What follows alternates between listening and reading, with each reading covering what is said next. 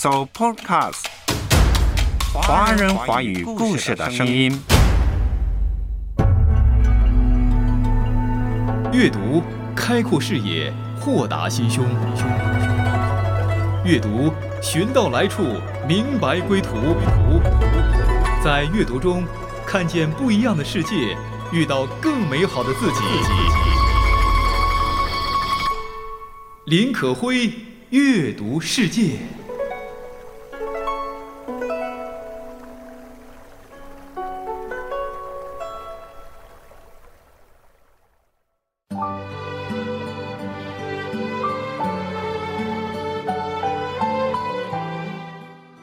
在这条十分漫长的路上，我走过阳关大道，也走过独木小桥。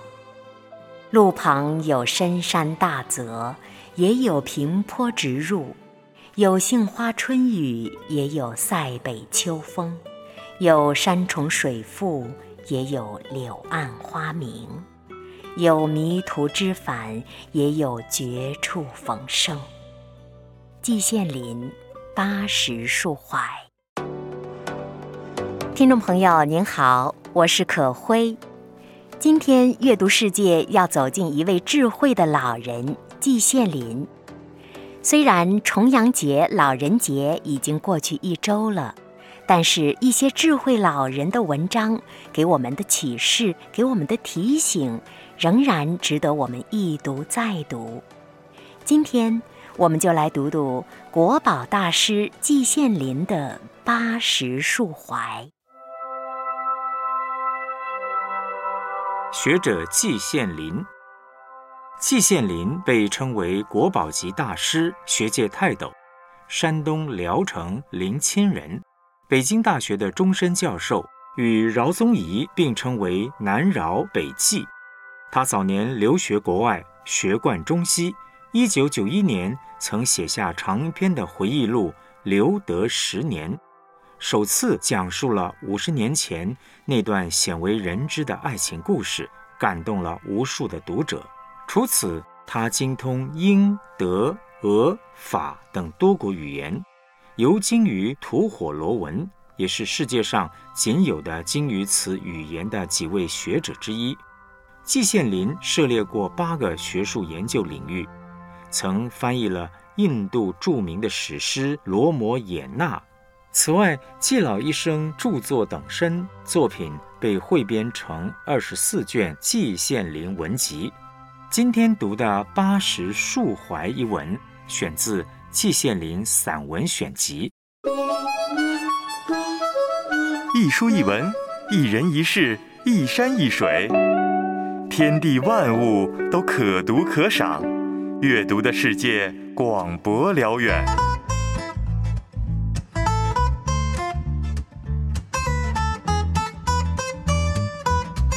悉心关注，温情讲述。林可辉，阅读世界。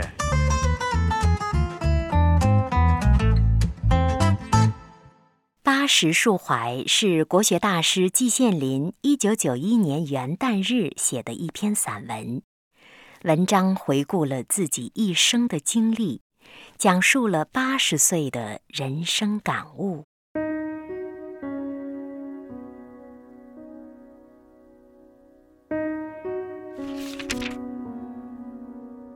我从来没有想到我能活到八十岁，如今竟然活到了八十岁。然而，有一点儿也没有八十岁的感觉，岂非多多怪事？我向无大志，包括自己活的年龄在内，我的父母都没能活过五十，因此我自己的原定计划是活到五十，这样已经超过了父母，很不错了。不知怎么一来，宛如一场春梦，我活到了五十岁。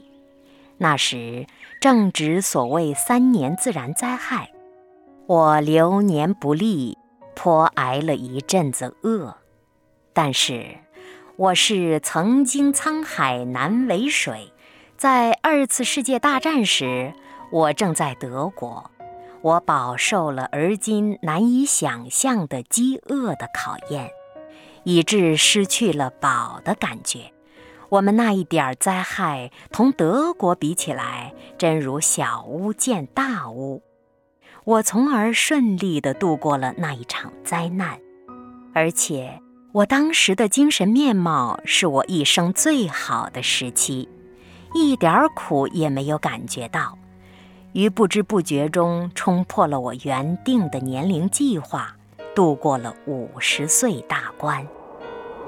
其间跨越了一个十年浩劫，我当然是在劫难逃，被送进牛棚。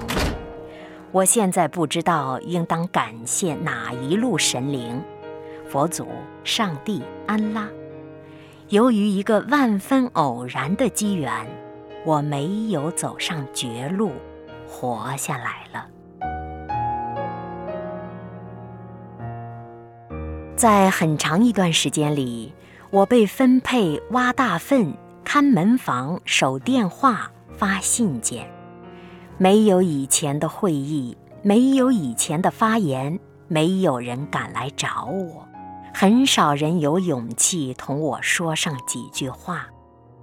然而，我的脑筋还在，我的思想还在，我的感情还在，我的理智还在。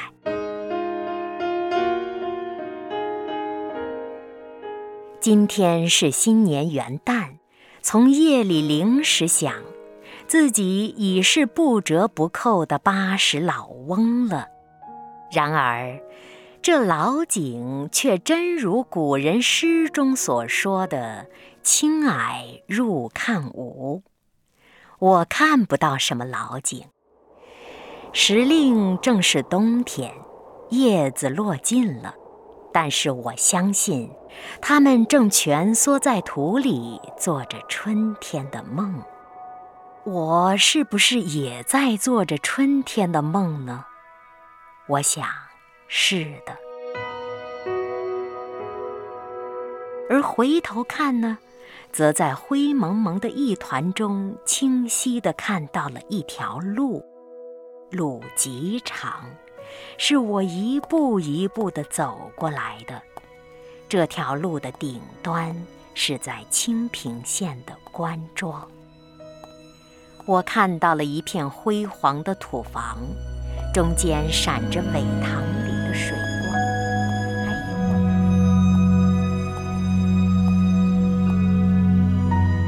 再看下去，路就缩住了，一直缩到我的脚下。在这一条十分漫长的路上。我走过阳关大道，也走过独木小桥，路太长了，时间太久了，影子太多了，回忆太重了。我真正感觉到，我负担不了，也忍受不了。我想摆脱这一切，还我一个自由自在身。我现在正像鲁迅的散文诗《过客》中的那一个过客，他不知道是从什么地方走来的，终于走到了老翁和小女孩的土屋前面，讨了点水喝。老翁看他已经疲惫不堪，劝他休息一下。他说：“从我还能记得事的时候，我就这么走。”要走到一个地方去，这地方就在前面。我单记得走了许多路，现在来到这里了，我接着就要走向那边去。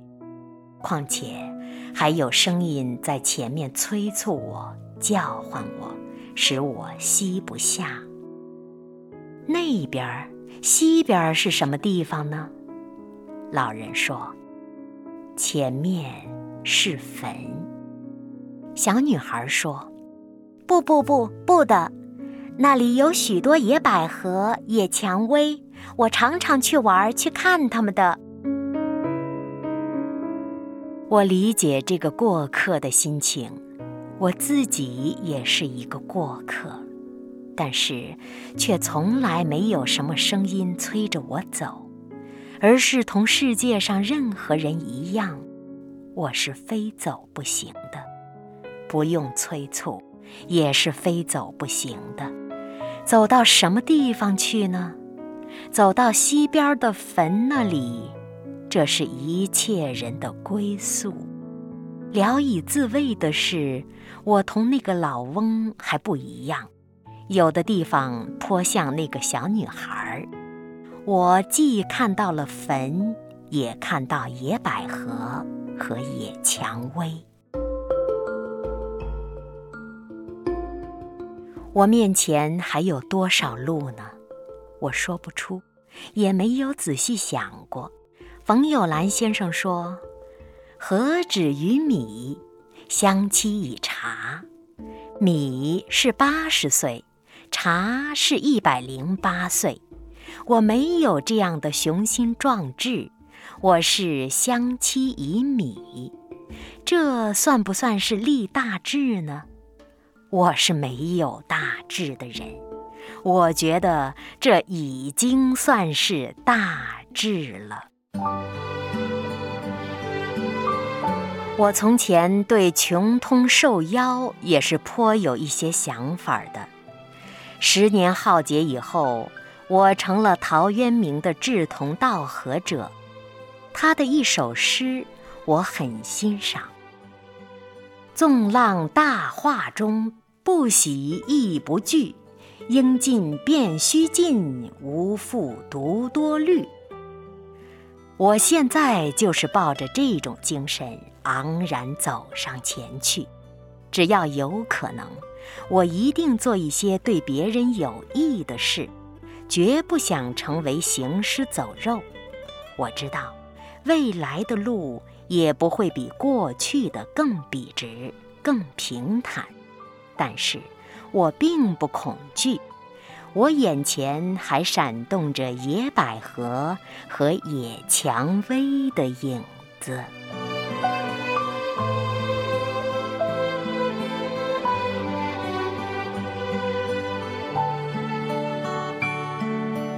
偶尔在镜子里面，旧时光和我相遇。那。片远远的天空，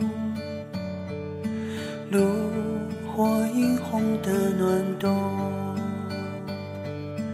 大雁飞过秋天的海面，看着奔跑的童年，赤着脚的快乐，只不过是仓皇的一。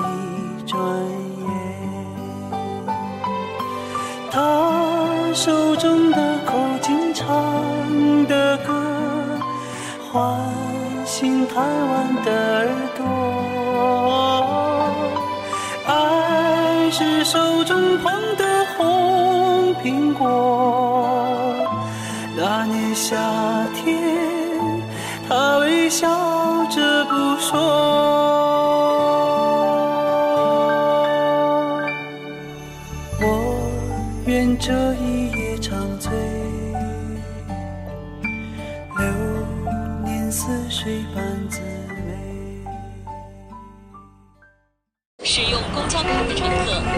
喧嚣重复的生活，麻木机械的心灵，停不下来的匆匆脚步。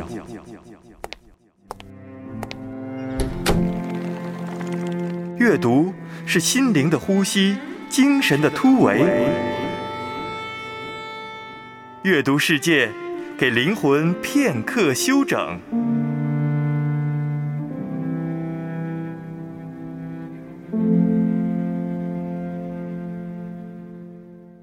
您现在收听的是《阅读世界》，我是可辉。刚刚我们一起欣赏了季羡林八十岁所写的散文《八十树怀》。这篇散文与他年轻时写的《黄昏》正好形成了鲜明的对照。作为一个八十岁的老人，又是世界闻名的大学者，一生的经历丰富坎坷，到老年，他的心算是彻底敞开了，他的笔也放开了，率性而谈，无拘无束，信口吐来，皆成珠玉。这样的文章好读，也是很容易读出它的好处来的。不知道你是不是跟可辉一样，从文章当中读出了作者的人生感悟，并且也已经有所收获了呢？这位老人一出口就令人感到亲切，有幽默感。你还记得吗？刚刚他自己说道：“我从来没有想到能活到八十岁，如今竟然活到了八十岁，岂非多多怪事？没有八十岁的感觉，这样的人。”豁达、乐天，对生命充满了自信。从笔下传入读者心中的是这位老人的平和、坦率、可亲、达观。文章提到自己五十岁的时候，不知道怎么着就宛如一场春梦，一下子就到了古稀之年，而且这场春梦还是十分缥缈的。不知不觉间，时间飞逝，往往人们都会感叹去日苦多，来日无望。尤其对于老年人来说，很多人是比较消极的，很容易慨叹自己已经老了。老境的自己呢，好像很多事情都做不了了。可是作者呢，八十岁了，还犹如一个做梦的青年，一场春梦接着一场春梦，越老越飘渺。这“缥缈”二字，简直把这位老者的梦写活了。看似漫无目的，其实诗意盎然。这诗意盎然的背后，是一颗年轻的蓬勃的心。其实季羡林的一生是十分坎坷的。对于那场惨烈的十年浩劫，作者说：“我当然在劫难逃，我被送进了牛棚。”我现在都不知道该感谢哪路神灵，让我有一个偶然的机缘，竟然活了下来。活下来了，也许是有好处的。作者是从这样乐观的角度来分析活下来。他没有说经历浩劫的时候自己有多少的苦难。文章并没有着墨于怨恨，而是对劫后余生心生庆幸，看到了积极的活着的意义。到了八十岁，作者似乎觉得人生更有意思了。虽然已经是不折不扣的八十老翁，但是呢，却如古人诗中说的“青霭入看无”，没有什么老景，身体平平常常，周围环境平平常常，一切都和过去一样。老人的眼前和心里，一切都归于平常，以平常心对待平常物。总之，他还是自己，依然故我，所以周围的一切也没有随着年龄的变化增长而变得颓衰。这是心如止水吗？当然不是，因为作者的心里还住着一个春天的梦。作者已经是耄耋之年，但是活力依然，就像他梦到的淡绿色大叶子的荷花，就像他梦到的。那个美好的春天，一个心里仍然住着春天的人，我想，无论他的年龄是六十岁、八十岁，还是一百岁，他永远都可以有一个昂扬的、蓬勃的少年心智。文章当中有一段写的特别好，提到了鲁迅野草当中的过客，人生的确如同过客一般。我们每个人也不过是在这人世间匆匆的走一遭，岁月匆匆逝去，有时候容不得我们停步细想，走到哪里了？此时此刻在什么样的境地了？一个八十岁的老翁，他说道：“我看到了我的前面是坟，坟地自然是代表着即将结束的生命，不得不面对的死亡。”这似乎是每个人必然的归宿，但是季羡林却更多的相信，那个小女孩所说的，那前面是坟，但还有许多的野百合、野蔷薇。他特别强调说：“我既看到了坟，也看到了野百合和野蔷薇。”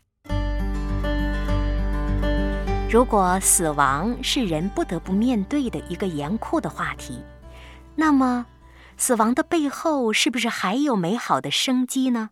是不是也有野百合、野蔷薇一样美好的希望还在前路等着呢？我想季羡林是看到了希望的。二零零九年七月十一日，九十八岁的季羡林逝世了。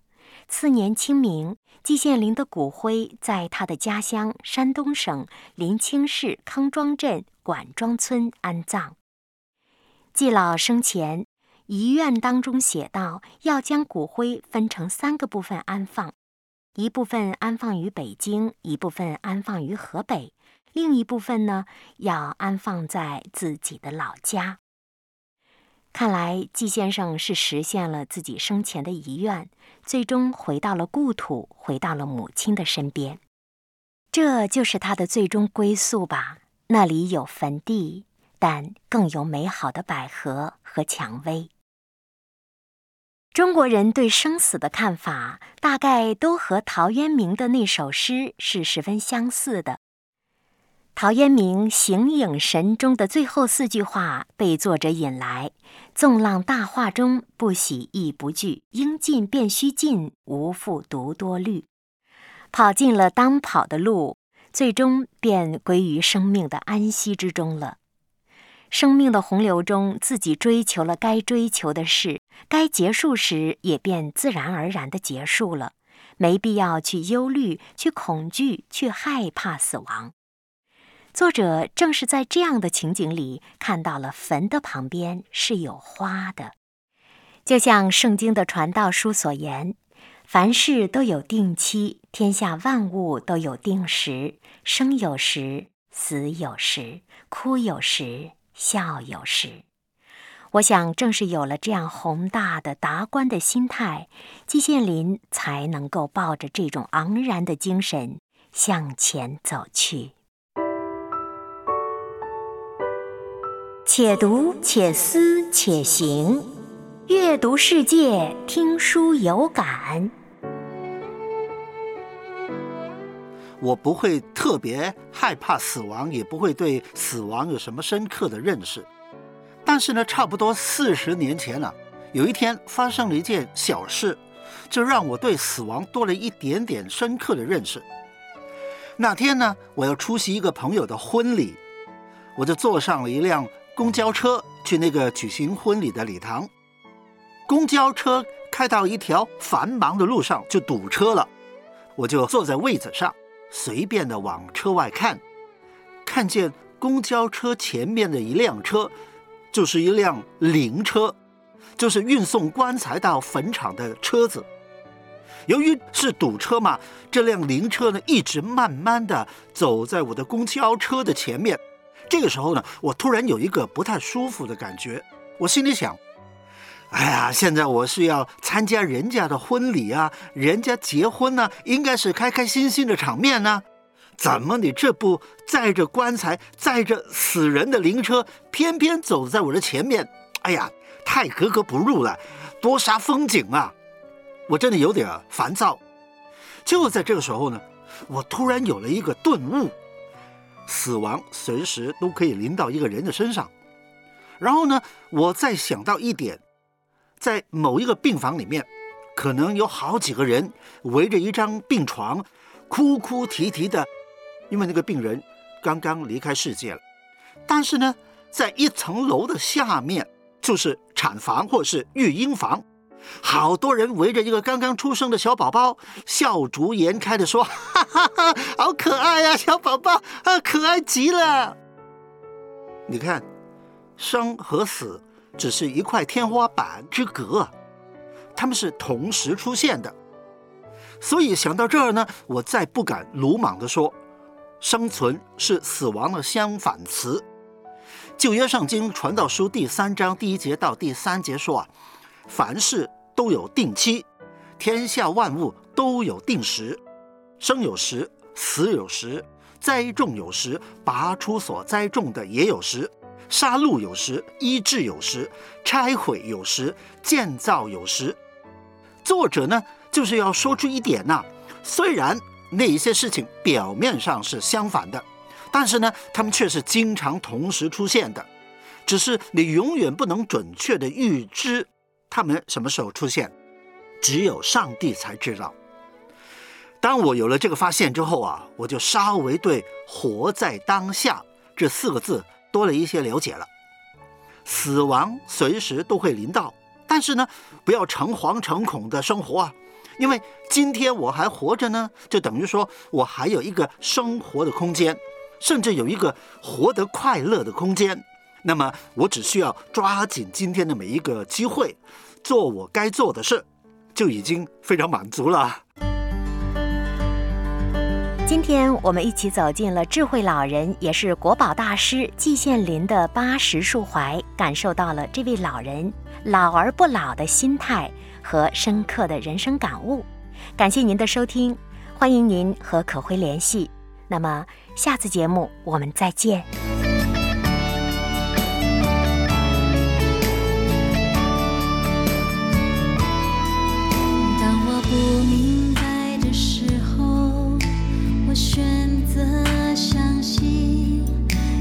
上帝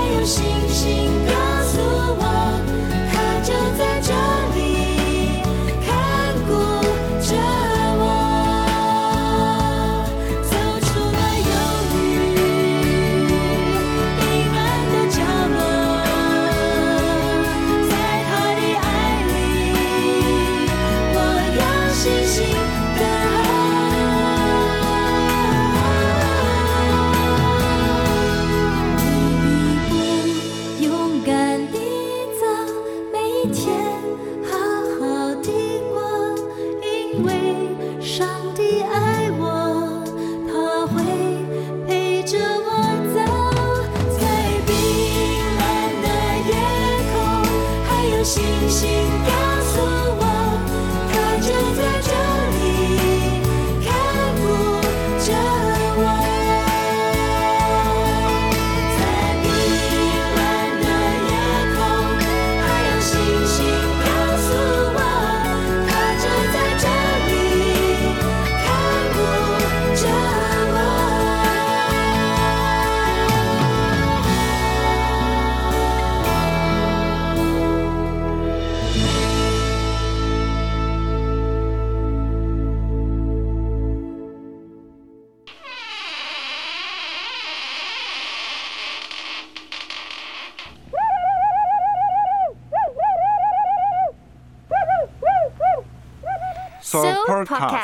华人华语故事的声音。